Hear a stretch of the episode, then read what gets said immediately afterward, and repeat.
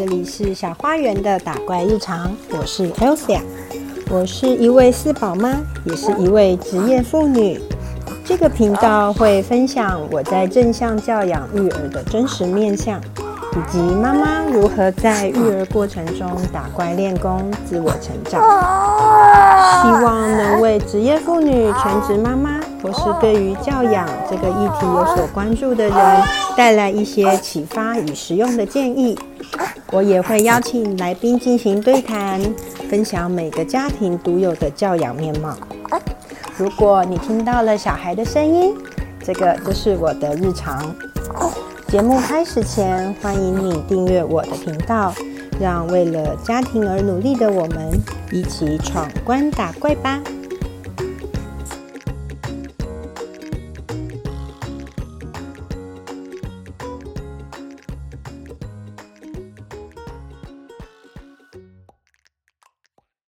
嗨，欢迎回来，我是 Elsa。你这两周过得好吗？今天是一集闲聊集，因为上周停更，所以聊聊这两周家里发生什么事吧。最近大家有没有发现病毒好像有点多呢？对我们家的四个小孩，在从上个礼拜四的晚上开始，一路陆陆续续的生病到。今天算是大家都告一个段落。那这四个小孩生病哦，虽然我们 我们就是大家都在一起生活嘛，可是四个小朋友的症状有相同，也有不同，甚至我现在觉得他们四个根本就是生不一样的病。那怎么说？我们从从头开始讲。首先呢，是上周上周四开始，是我们家的大哥哥发烧。然后有咳嗽跟流鼻水，到周五的时候他就烧到非常高的温度，大概是三十九度，所以当天就请假没有去上课，然后看医生。医生说最近流行的疾病就是流感，然后腺病毒，然后呼吸道融合病毒。哥哥因为有发烧嘛，但是他没有身体酸痛。所以医生觉得，嗯，有可能像腺病毒哦，可能会烧个比较长的时间，叫我要做好心理准备。结果大哥哥只有烧礼拜五一天，他就没有再发烧了，就剩下就是咳嗽和流鼻水的症状。到了礼拜天的下午呢，变成小阴逼开始发烧，同样也是烧到大概三十八度、三十九度。那幸好还有一间诊所，周日的下午有看诊，我就带他去看医生。那医生量了量体温，就的确是有点高，而且他其实没有外显的症状，就是没有流鼻水啊，也没有咳嗽，单纯就是体温很高。嗯，医生就看了一下，就说：“诶，他有可能是要起玫瑰疹啊。”那后来听了一下，就是听诊器听了一下，觉得说气管是有呼吸的时候是有一些杂音，然后有一点鼻音的。那果然，虽然鼻水没有流出来哦，但是医生吸鼻涕的时候还是吸出蛮多的。那医生就说：“嗯，这个可能就是感冒喽，要吃药啊。然后原本要打一岁的预防针，也就先暂缓，先不要打，至少要等发烧完全不烧的三五天再去打。”好，我们就想说，嗯，有可能是被大哥哥传染了，是感冒。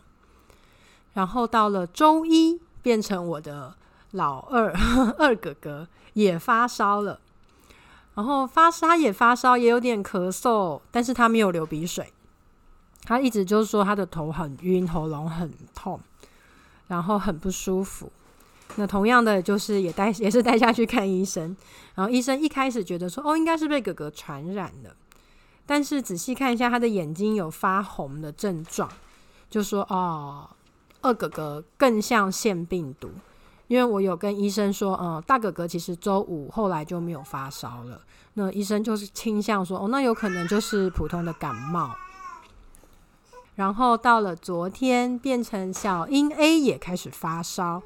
那他的症状就真的是没有喉咙痛，就是医生有看没有红肿，然后也没有流鼻水。那医生就说他更像是，他可能也许真的就是玫瑰疹啊。好，对，小英 A 有一点点微微的拉肚子啊。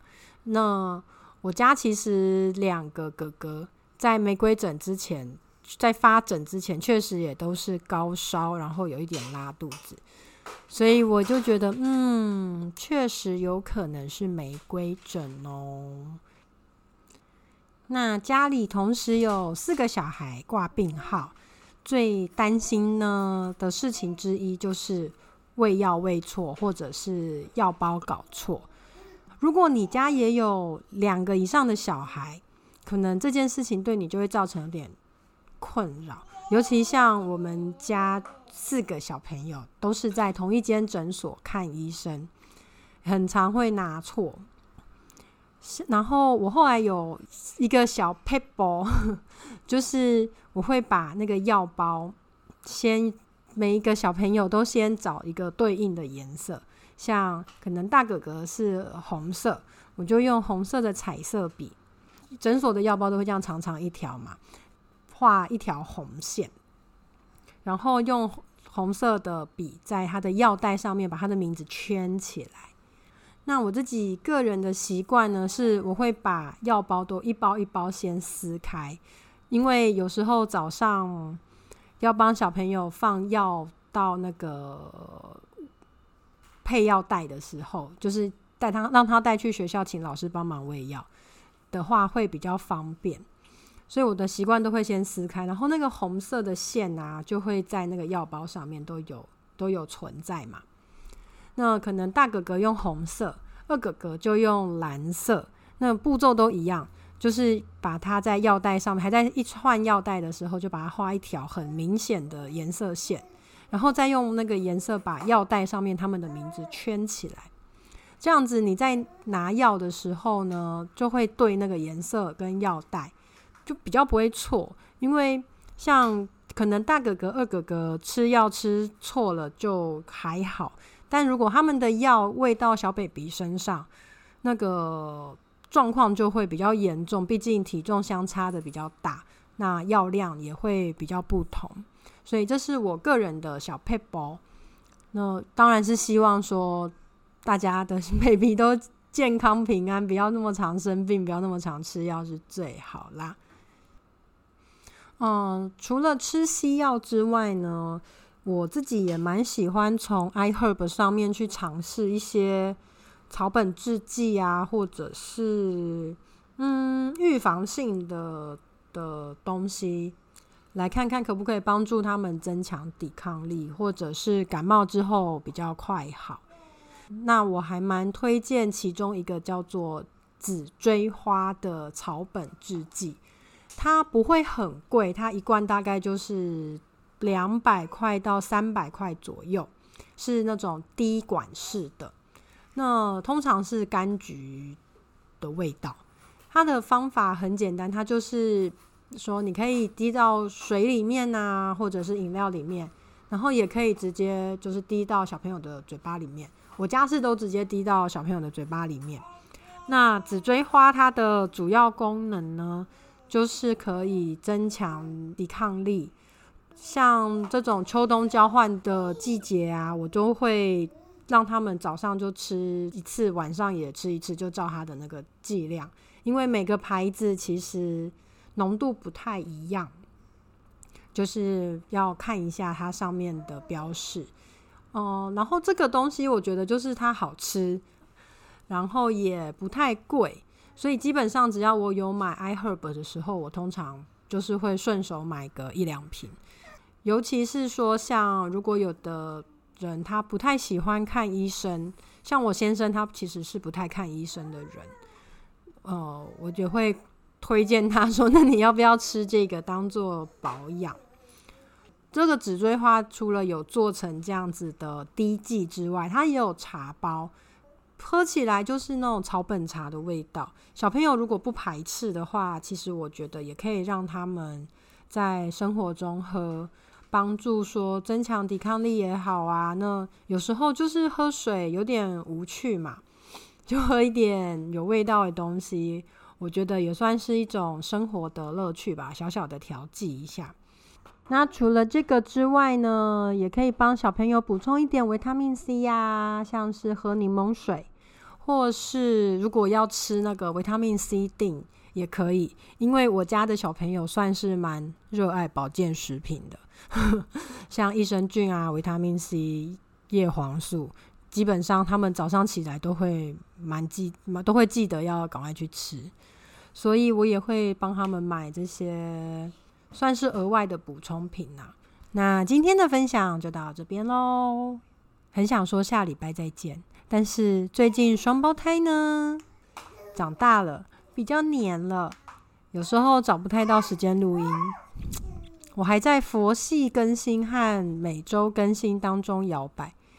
嗯，好，我希望我有时间更新。好，我们下周见，拜拜。喜欢今天的节目吗？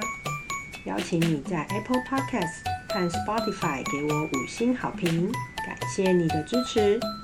如果你有什么想听的主题，或是对于内容有任何感想，欢迎使用电子信箱让我知道。以上资讯都在节目资讯栏中附有连结。我们下次再见。